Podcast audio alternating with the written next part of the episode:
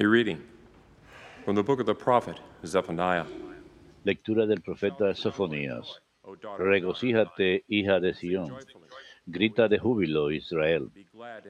Alégrate y gózate de todo corazón, Jerusalén. El Señor ha cancelado tu condena, ha expulsado a tus enemigos. El Señor será el rey de Israel en medio de ti y ya no temerás. Aquel día dirán a Jerusalén, no temas, Sión, no desfallezcan tus manos. El Señor tu Dios en medio de ti es un guerrero que salva.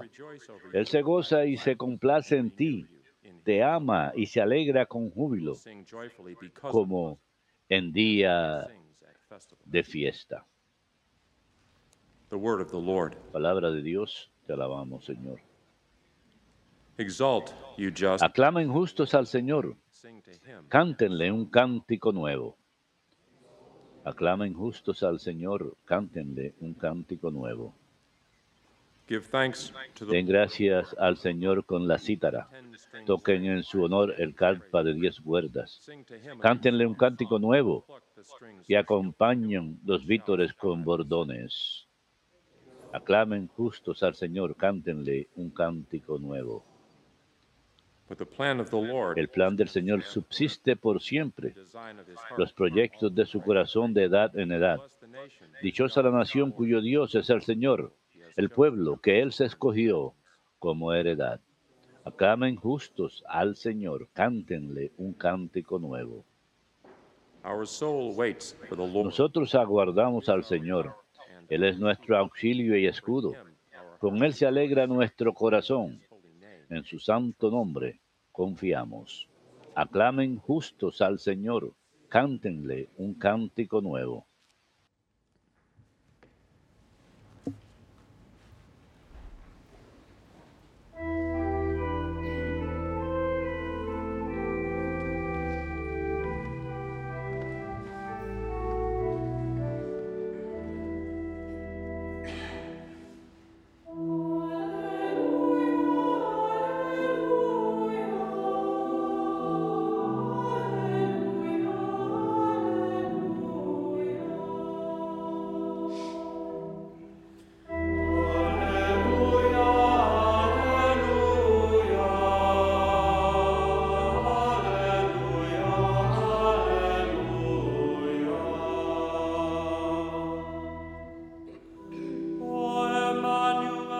Oh Emanuel, Rey y legislador nuestro,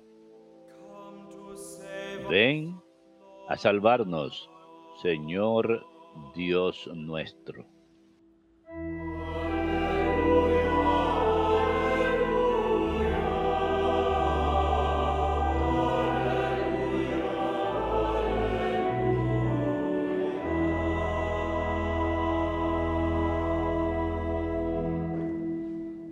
Dominus vobiscum.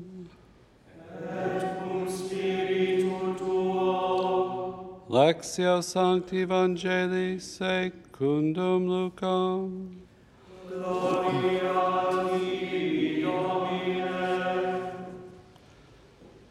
Mary set out in those days. Unos días después, María se puso en camino y fue a prisa a la montaña a un pueblo de Judá. Entró en casa de Zacarías y saludó a Isabel. En cuanto Isabel oyó el saludo de María, saltó la criatura en su vientre, se llenó Isabel del Espíritu Santo y dijo a voz en grito, bendita tú entre las mujeres, y bendito el fruto de tu vientre. ¿Quién soy yo para que me visite la madre de mi Señor? En cuanto tu saludo llegó a mis oídos, la criatura saltó de, de alegría en mi vientre. Dichosa tú que has creído, porque lo que te ha dicho el Señor se cumplirá.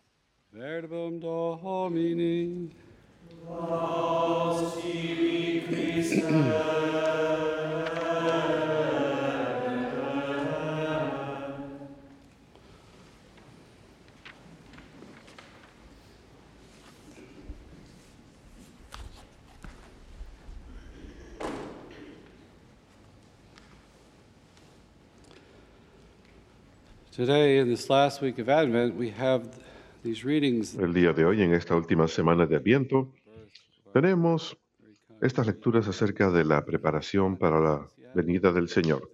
Aún no estamos en Navidad, pero tenemos esta gran ah, anticipación el día de hoy.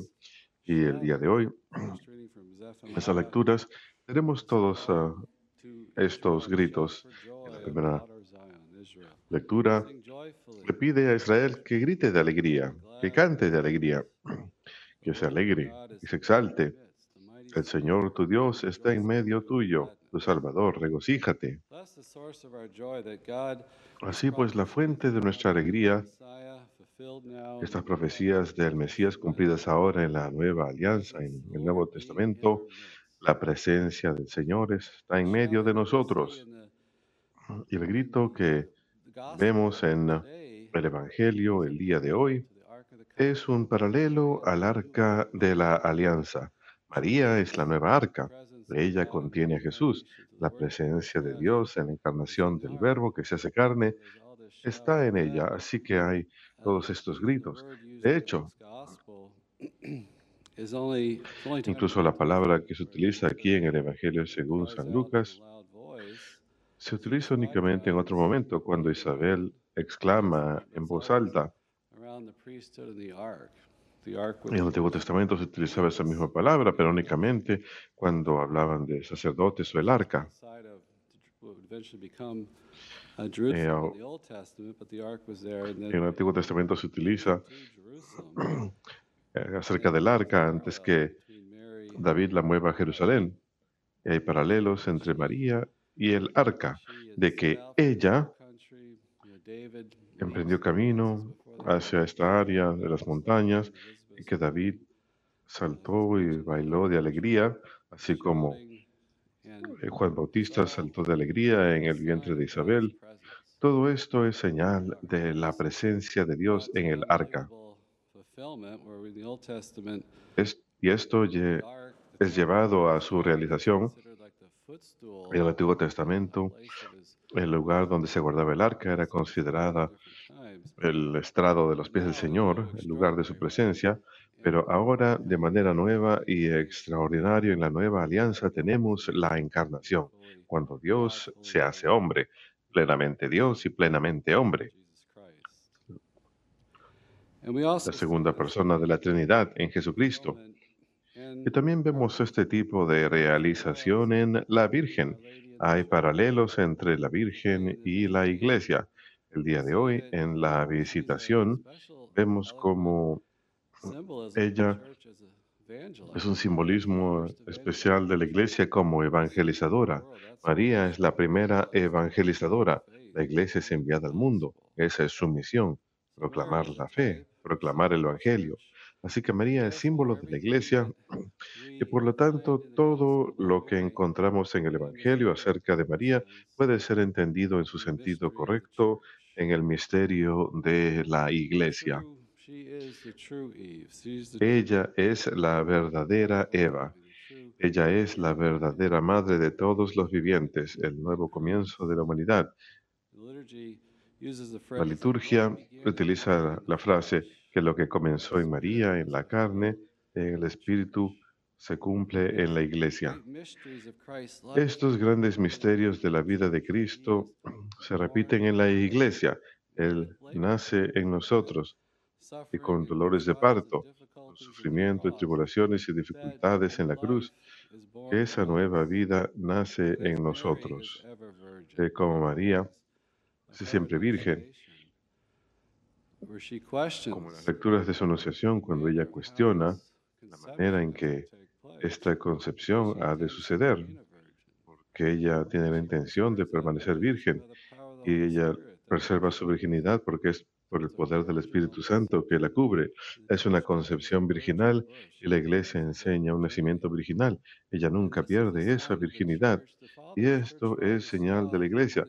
Los padres de la iglesia vieron que la iglesia es virginal y que ella preserva intacta su fe en Cristo, creyendo que esta es la palabra de Dios, la encarnación, que ha venido a salvarnos y todo lo que ello involucra. Creer que, Dios, que Jesús es realmente el Hijo de Dios. Todo lo que él hizo y enseñó es redentor. Así que María es la primera evangelizadora que lleva esas buenas nuevas de la encarnación de Cristo concebido en ella. Y ella, como vemos, da el Espíritu Santo en cierto sentido. El Espíritu Santo desciende sobre Isabel en Juan. Juan salta de alegría en el vientre, que es imagen de David, que salta de alegría ante el arca. Pero nuevamente María, el Espíritu Santo la cubre en la Anunciación y luego en el Pentecostés, la cubre reunida con la iglesia. Y la iglesia es enviada al mundo a evangelizar. El Espíritu Santo obra a través de la iglesia. Esto nos señala hacia los sacramentos de la iglesia. Así que este misterio de Cristo su nacimiento en nosotros, primero en María y luego en la iglesia.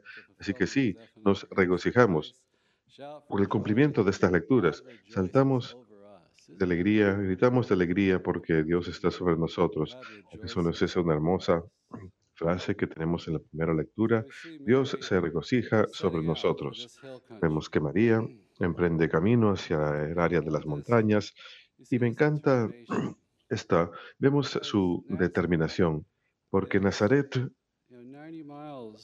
está a 90 millas al norte de Jerusalén. Es un gran cambio en el elevación. Tenemos el valle del río Jordán y luego tenemos altura hacia Jerusalén. Es un cambio de elevación de 3.000 pies ella tiene que subir.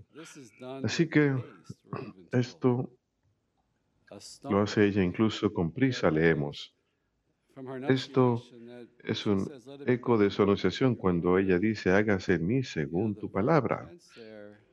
El verbo que se utiliza ahí, la conjugación, es como cuando alguien agarra algo, una fe sólida, hágase en mí según tu palabra, que ella es energética, ella está determinada, ella está agarrando eso, lo está haciendo propio.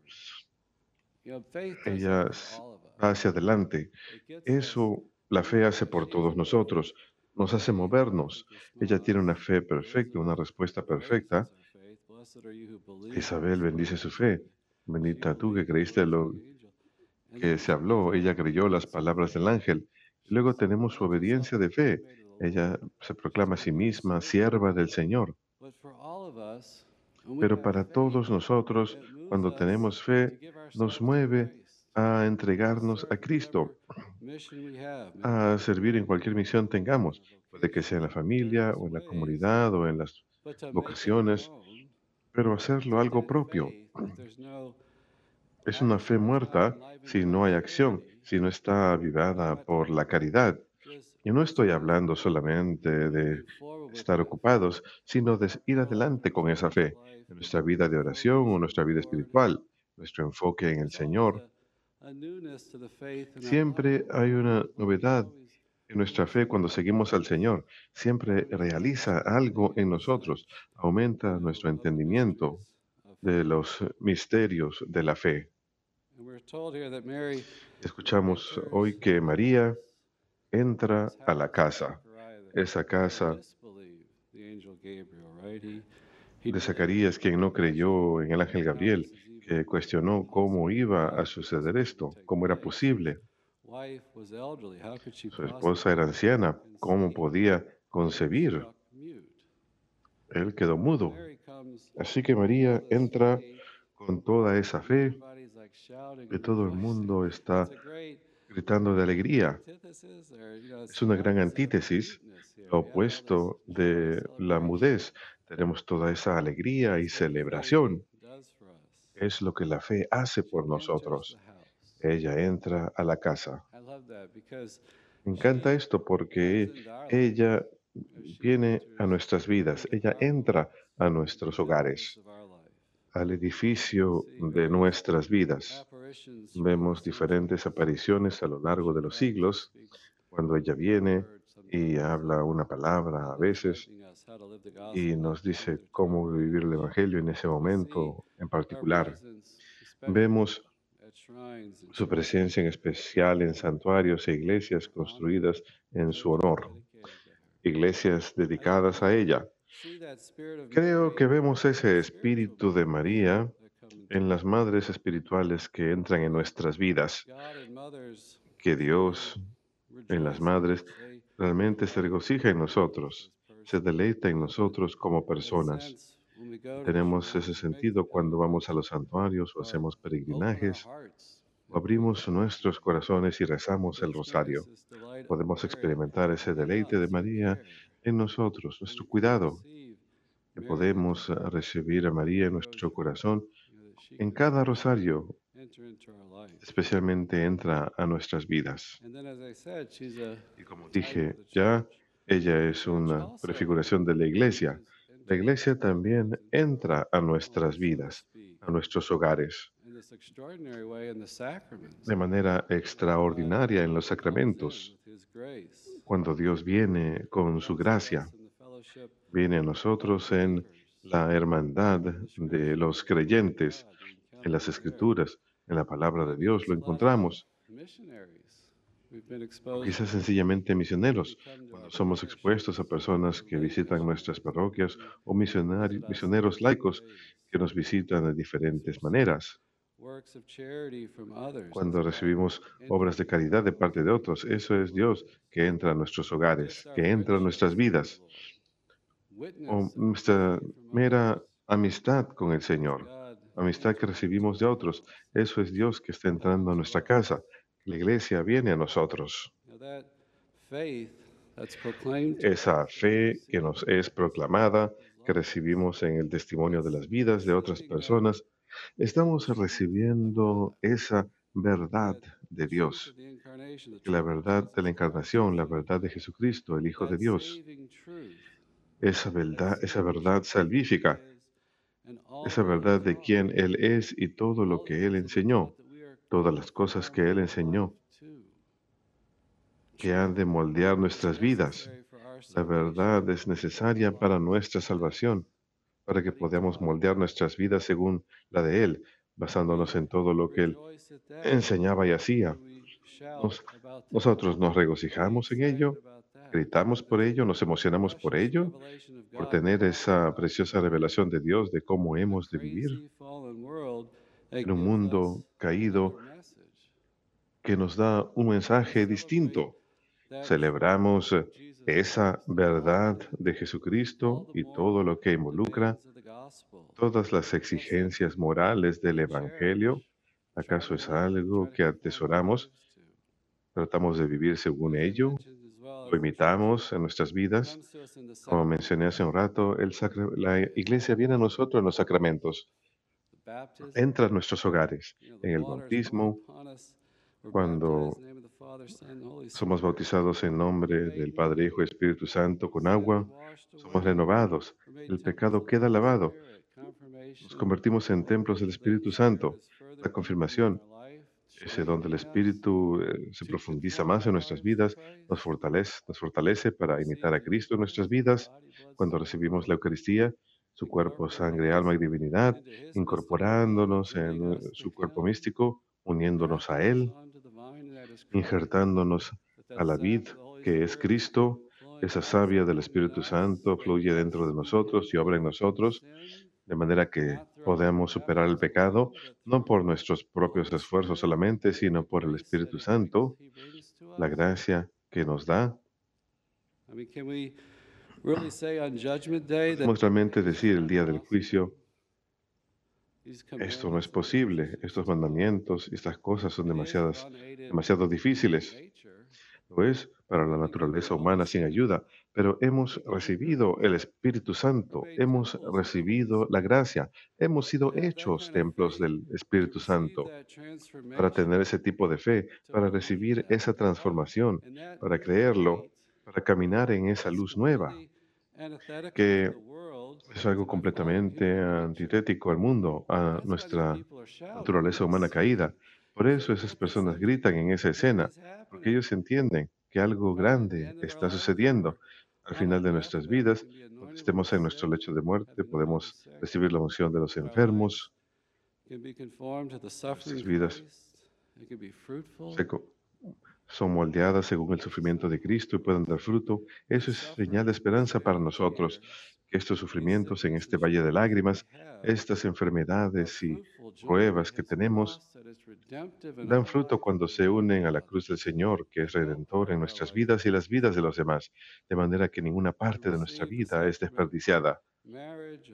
Cuando recibimos el sacramento del matrimonio o el sacerdocio, que nos permiten cumplir bien estas vocaciones por la gracia de Dios, podemos servir a los demás, a nuestros cónyuges, a la iglesia, en el sacerdocio.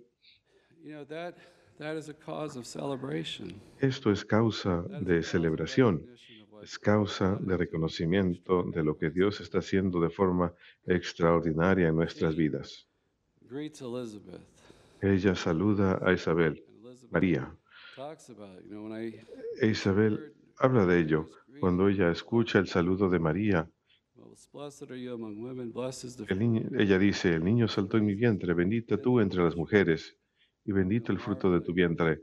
Repetimos esas frases en el rosario, maravillándonos por la visitación de Dios a nosotros a través de la Santísima Virgen y nuestra relación con María, ese saludo que ella da.